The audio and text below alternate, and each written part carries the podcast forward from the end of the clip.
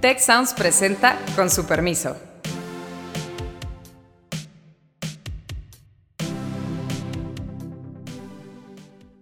Con su permiso, yo soy Carlos Elizondo y esta ocasión me acompañan profesor del TEC Héctor Villarreal y nuestro invitado Enrique Ochoa, exdirector de la CFE, exdiputado, experto en energía y otras muchas cosas. Bienvenido, Enrique. Te cuesta más caro el caldo que las albóndigas. Te cuesta más caro generar la energía cara que lo que la puedes vender. Con estos números o van a perder más dinero o nos van a tener que aventar un precio de electricidad mayor. Yo dudo mucho que, que la población hace tres años haya votado por esto. Qué gusto, Carlos. Gracias por esta invitación y saludo también a Héctor y a toda la comunidad del TEC. Gracias por estar aquí. A ver, Enrique, bueno, la pregunta obligada es, ustedes como gobierno en la administración anterior hicieron una reforma en el 2013, una reforma energética, pero me voy a centrar en la eléctrica, que va en la dirección que muchos otros países han hecho sus reformas. Entonces, la primera pregunta es, ¿cómo se construyó esa reforma? Eh, ¿Cuánto tiempo les tomó? ¿Cómo es que hicieron lo que hicieron y no otra cosa? Porque me da la impresión, pero eso lo conversaremos, que en esta reforma no hay un modelo a seguir. Ningún país ha hecho algo como lo que el presidente López Obrador mandó al Congreso de la Unión hace unas semanas. Pero empecemos con lo primero, Enrique. Para entender cómo se construyen las reformas o deberían de construirse las reformas. La reforma energética de México del 2013 se construyó después de prácticamente 20 años de discusión pública, eh, que corresponde a llegar a un momento de, de, cierre de esa conclusión entre el 2012 y el 2013. Pero, pero esto viene de tiempo atrás. Cuando yo era estudiante eh, universitario, se discutía una reforma energética en el sexo del presidente Cedillo, porque ya aparecían los primeros elementos que dieron origen a las reformas que vivimos hoy. Eh, se avanzaba en la posibilidad de que cada ciudadano pudiera generar, consumir y comercializar su propia energía limpia. Empezaban a verse elementos de avances tecnológicos que cambiaban la manera en que se organizaba tradicionalmente el sector energético en el mundo. Tradicionalmente se genera energía eléctrica en una zona distante de las poblaciones, se transmite por esas grandes torres que vemos a lo largo de nuestras carreteras y campos y se llega a distribuir a casas y comercios eh, a través de las líneas de distribución, los postes y cables que vemos en nuestras ciudades. Ese es el modelo tradicional de monopolio natural integrado de una eh, eh, empresa de electricidad.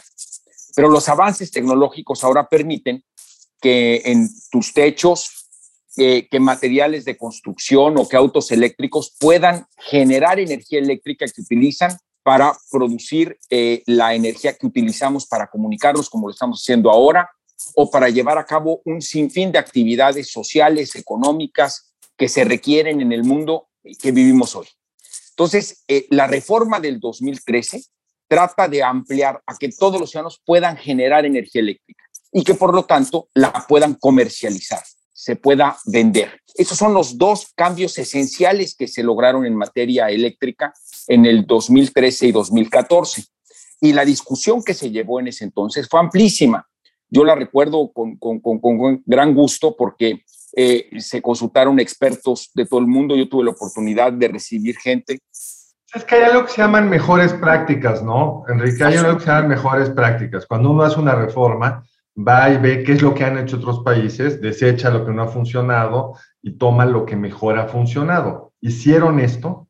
Absolutamente. Pero a mí, a, a mí me gusta mucho, Carlos, lo, lo, lo, que le estás preguntando a Enrique, y yo aquí le aventaría la pregunta tal cual. La CFE que a ti te tocó, veía con malos ojos la generación descentralizada? No, pues es una realidad, es una realidad en el mundo y cada vez más presente por los avances tecnológicos, que cada ciudadano pueda generar su propia energía eléctrica. De hecho, es algo positivo para el sistema eléctrico si se puede ver con visión de futuro, porque las inversiones que se requieren para poder mantener un sistema eléctrico tradicional como el que existía décadas atrás y como el que he descrito, son, son enormes. Entonces, Pero no las puede cargar por sí solo el gobierno. Un estimado, ¿qué tan enorme sería de aquí al fin de sexenio o de aquí a 10 años, en la métrica que tengas, ¿cuánto debería de invertir la CFE si solo la CFE pudiera invertir? Si solo la CFE pudiera invertir, no le alcanzaría el presupuesto que tiene. Y son, mm, hay, hay estimaciones de que son más de 80 mil millones de dólares eh, en, un, escenario de 15 años. Sí, y esto es importante porque la reforma que se está proponiendo ahora en el Congreso va en el sentido opuesto a lo que hemos platicado, va en el sentido opuesto a donde ha avanzado el mundo. ¿Qué se concentra en la CFE, en la propuesta que se está proponiendo ahora? Se concentra la actividad de generación, de despacho, de transmisión, de distribución y de comercialización. Es decir, que una sola empresa atienda la integridad del sistema eléctrico de un país de 120 millones de personas. Como, como tú referías, los avances tecnológicos van en el sentido completamente opuesto y por lo tanto las empresas de energía del mundo entero y sobre todo del mundo desarrollado van en una dirección completamente opuesta a la concentración en una sola de todas las actividades del sector. No hay dinero que alcance además, pero además, aunque alcanzara, no alcanza, eh, no, no, es, no es viable el que una sola empresa adopte todos los avances tecnológicos o promueva todos los avances tecnológicos que están pasando en el, sector. Entonces, ¿cómo se puede beneficiar a la ciudadanía mejor? Pues tener múltiples empresas que te ofrezcan tecnología de punta para poder generar energía limpia, de calidad y al menor precio posible. Y eso se consigue en la competencia, no cerrándole la puerta y creando un monopolio. Enrique, aprovechando que te tenemos aquí, a ver, cuando empieza esta contrarreforma, una de las cosas que, ha estado argumentando el presidente López Obrador y, y, gente cercana a él es, saben que ustedes con sus energías limpias nos crean mucha inestabilidad, no son seguros, el flujo no es constante y ustedes dicen que producen muy barato, pero los costos recaen en la CFE. ¿Cómo la ves? E, e, esas son imprecisiones y, hay, que, atenderlas con mucho cuidado. Voy a decir una obviedad. Eh, la energía solar, la energía que se produce con los paneles eh, eh, fotovoltaicos, pues no se puede generar de noche. Y la energía eólica, la que se produce con la fuerza del viento, pues depende del viento que no tiene palabra de honor. A veces cambia de dirección o de intensidad en cómo sopla el viento. Perfecto.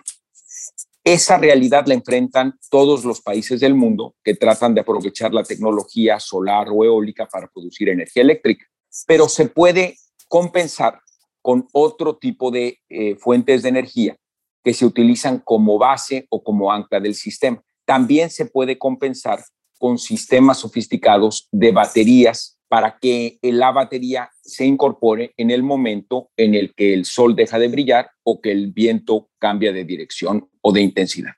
Pero hay Los sistemas... ¿no? platicaste una vez, una red de transmisión robusta no deja de soplar el viento al mismo tiempo en todo el país. Entonces puedes soplar en el sur y no en el norte y lo compensas. Y a lo largo de las décadas de avances tecnológicos también se ha sofisticado el, el mecanismo de despacho de energía eléctrica. México cuenta con una institución que se llama el CENACE, el Centro Nacional de Control de Energía, con mujeres y hombres altamente calificados que administran este sistema de las 24 horas del día, los 365 días del año. ¿En manos de privados o del Estado? Eso es el Estado. El Estado es rector, como en gran parte del mundo desarrollado, del despacho de energía eléctrica y hoy lo hace el SENACE como un organismo autónomo. O sea, el Estado es rector con el SENACE. Es rector con la Comisión Reguladora de Energía que decide todo lo referente al sector eléctrico.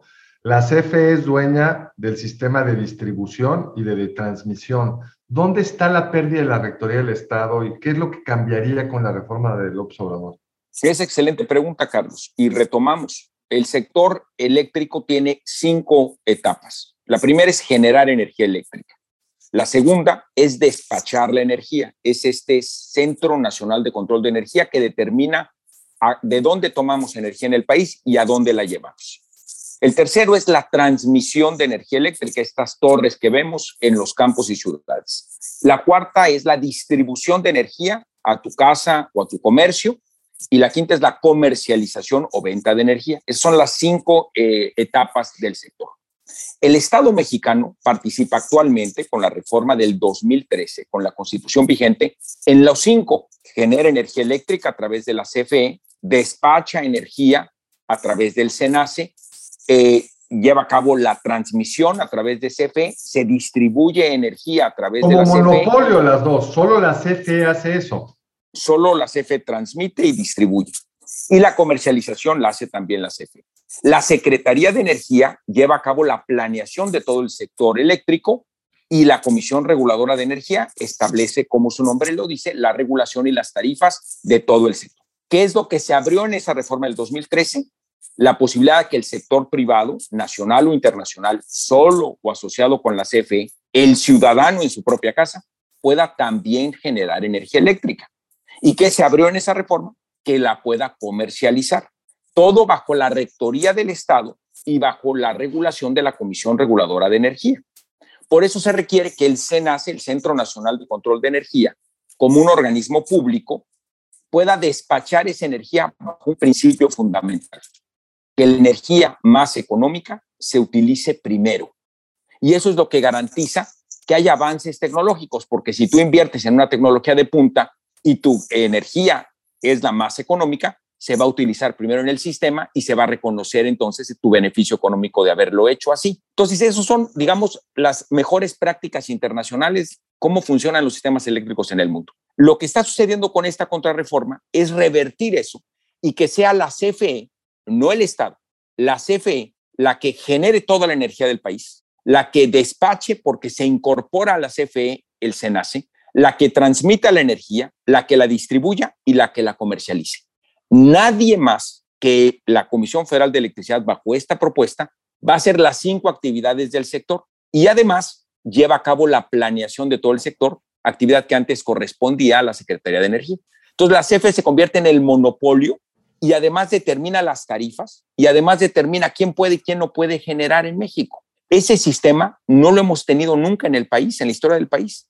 Siempre las actividades del sector eléctrico estaban compartidas por distintas instituciones del Estado mexicano. Ahora, con esta propuesta de contrarreforma, todo se concentra en una sola empresa, en la Comisión Federal de Electricidad. el dato. Y, eso, eso no, es, no es ni como se hace en el mundo, pero eso va en contra de los avances tecnológicos que te permiten que en tu casa, en tu comercio o en tu automóvil generes energía eléctrica. Enrique, yo muy, muy de la mano de esto que nos estás comentando, y en esta propuesta que, se entregó al Congreso, tú ves incentivos, tú ves que vaya implícita alguna regulación, no sé, estamos de, de alguna manera regulando todo este poder que se le da a la CFE.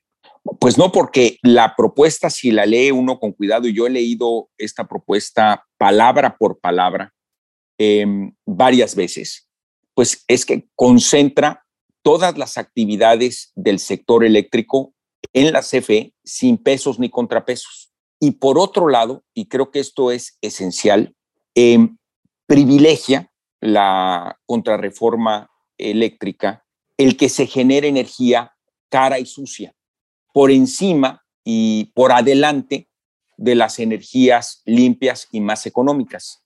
Ese es un contrasentido, porque ahora en este momento de la historia de la humanidad, tú puedes generar energía eléctrica amigable con el medio ambiente y del menor costo posible.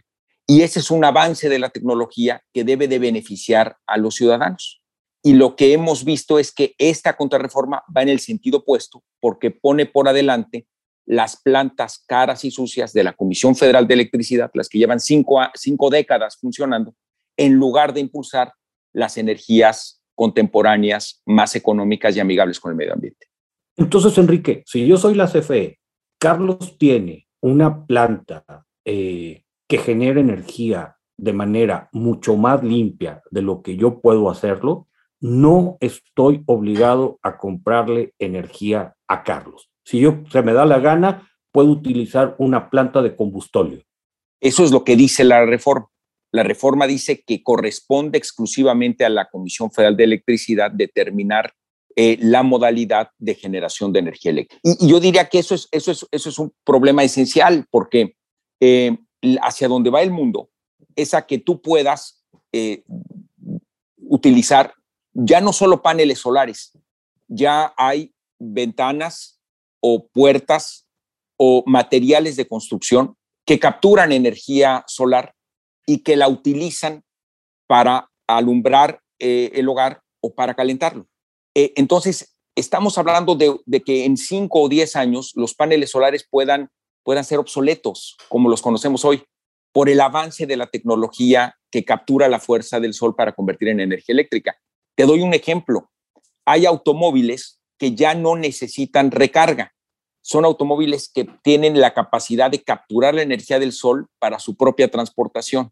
Entonces, eh, la revolución de los autos eléctricos en el mundo está, está avanzando de manera muy acelerada y México entraría con el pie izquierdo a ese cambio porque estaría impidiendo el avance de la tecnología que precisamente genera la posibilidad de que tu transporte se alimente de su propia energía solar para funcionar. Entonces, desde el punto de vista del futuro es dramático, pero cuando yo me meto a los estados de cuenta, lo que publica la CFE, Enrique, lo que se descubre es que eh, la CFE gana mucho dinero en transmisión y distribución y pierde dinero en generación. Pierde dinero pues, porque sus plantas están menos bien administradas, son más viejas, compran un combustible más caro, por una diversidad de razones que sus equivalentes privados. En esta reforma, lo que se privilegia es que ellos generen. Con estos números o van a perder más dinero o nos van a tener que aventar un precio de electricidad mayor. En cualquier caso, como ciudadanos vamos a perder, ya sea financiando a la CFE con un subsidio que es creciente este año se calcula que el subsidio de la CFE va a ser 100 mil millones de pesos, me corregirá Héctor. Y por el otro lado, pues si no es con subsidios, con precios cada vez mayores. Yo, yo quisiera, Carlos, aprovechando lo que le acabas de preguntar, Enrique, complementar con otra pregunta. Enrique, ¿por qué esta propuesta de contrarreforma no vino acompañada de un impacto presupuestario? La Ley Federal de Presupuesto y Responsabilidad Hacendaria es muy claro al respecto y, pues Carlos habla simple y sencillamente, si tú cambias la estructura de producción por el tipo de subsidios que tiene CFE, además de un contrato laboral muy problemático que da para otro programa, va a tener que haber un impacto presupuestario y, y no lo estamos viendo. O sea, ¿qué va a pasar ahí? Sí, es Héctor.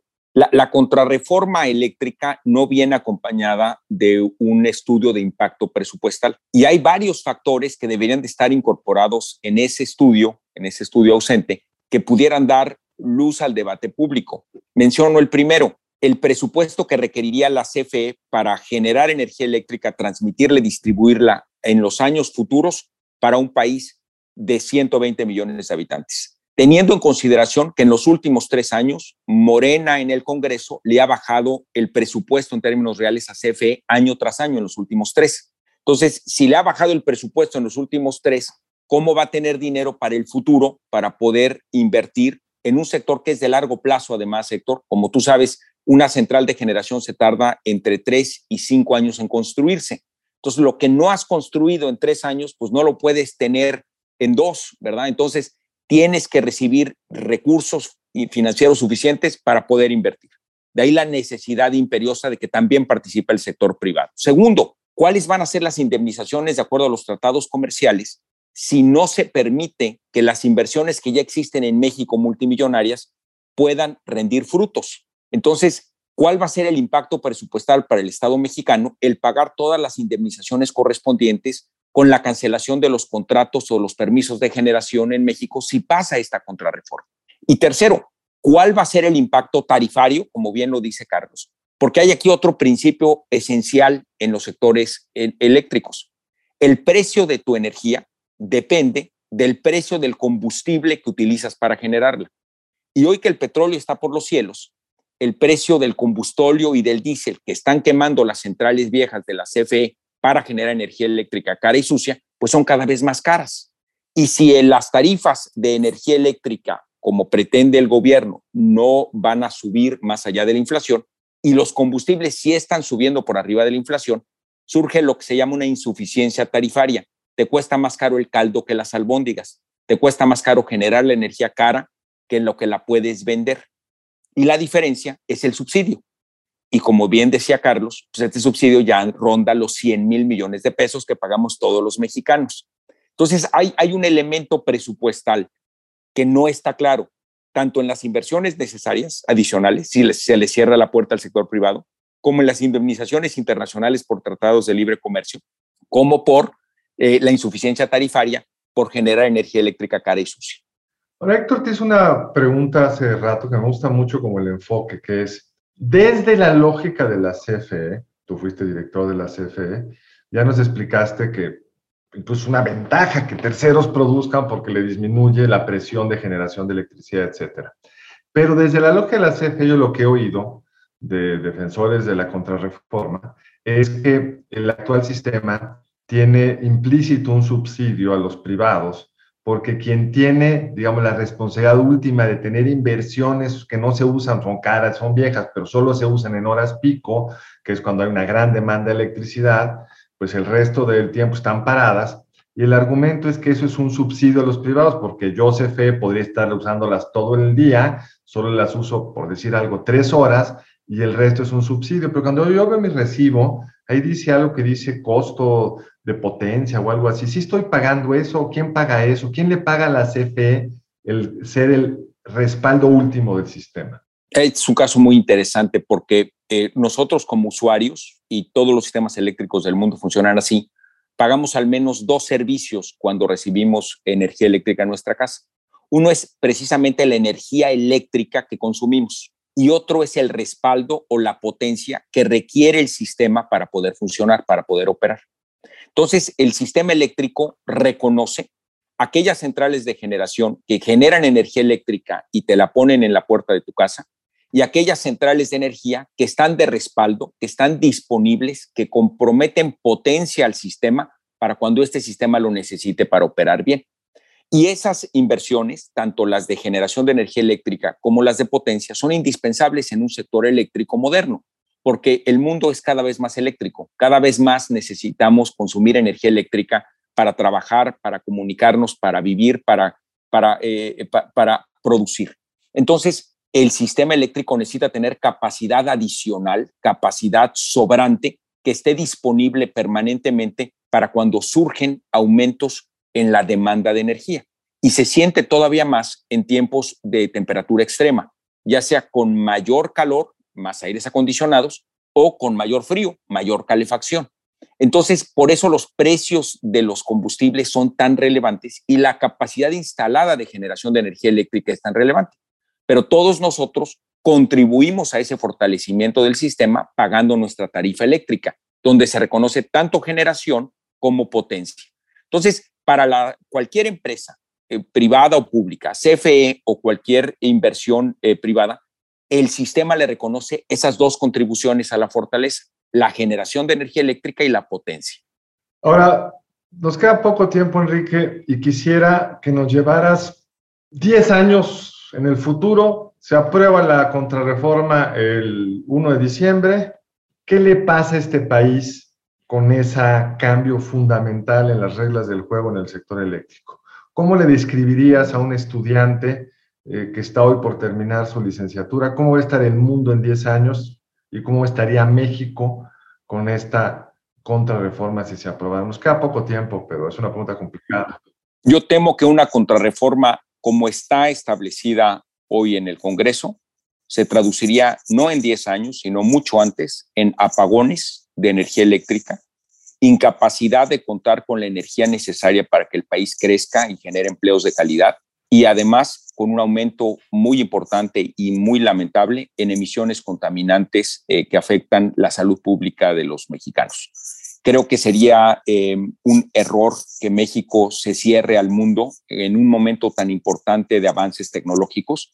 Y para ponerlo en parámetro de nuestra generación, eh, Héctor o Carlos, en los noventas, cuando surgieron los teléfonos celulares, eran, eran caros, eran muy grandes, se, interrumpía la señal regularmente y, eran, este, los usaba una pequeña proporción de la población. Pero si en ese momento alguien hubiera dicho, ¿por qué no cancelamos la posibilidad de que haya celulares por todos los problemas que su tecnología nueva tienen?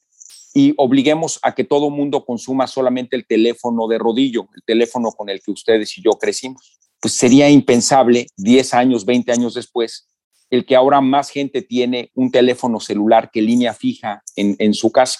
Nuestros padres hacían fila para poder tener una línea en el domicilio de teléfonos. Ahora cualquier estudiante va a una, a una tienda en un centro comercial y compra una línea de teléfono y se la lleva, se la lleva en ese mismo momento. Eso, eso no fue como nosotros crecimos, ¿verdad? Así, así no eran las cosas. Pero ahora en ese teléfono celular pueden tener su vida social, de acceso a información eh, eh, y, toda una serie de cosas hasta, hasta tomar clases. Eh, ahora imagínate que en este momento le cierres la puerta a los avances tecnológicos que vienen de paneles solares, baterías, autos eléctricos, capacidad de materiales de generar energía eléctrica y sobre todo del derecho de cada persona de poder generar, consumir y comercializar su propia energía eléctrica para regresarte a un modelo de los 60 o 50 de una estructura monopólica integrada única desde el gobierno de la República. E, e, es, que va, en contra. Pero peor, como dijiste, ni siquiera es ni siquiera regresar a los 50, porque ahí había un regulador que las tenía energía. Es darle todas las canicas a la CFE, todo el poder a la CFE. Pero voy a tener que pararle acá, eh, este, Enrique. Tenemos la pregunta de la semana pasada. Preguntamos, ¿considera que actualmente hay menos corrupción que hace tres años? Y el 100% cree que no hay menos corrupción que hace tres años. Y voy a hacer la pregunta para, para esta semana. ¿Ustedes creen que el cambio tecnológico puede ser, digamos, un instrumento para que una CFE monopólica nos dé una mejor electricidad o esta contrarreforma realmente nos dejaría fuera de estos cambios tecnológicos, ¿sí o no? Y Héctor, te voy a pedir por favor que nos digas unas palabras finales, no como un obituario, pero para cerrar tu participación acá. Mira, pues agradecerle mucho a Enrique una exposición tan clara. A, mí me, me, deja preocupado, me deja, me deja pensando mucho.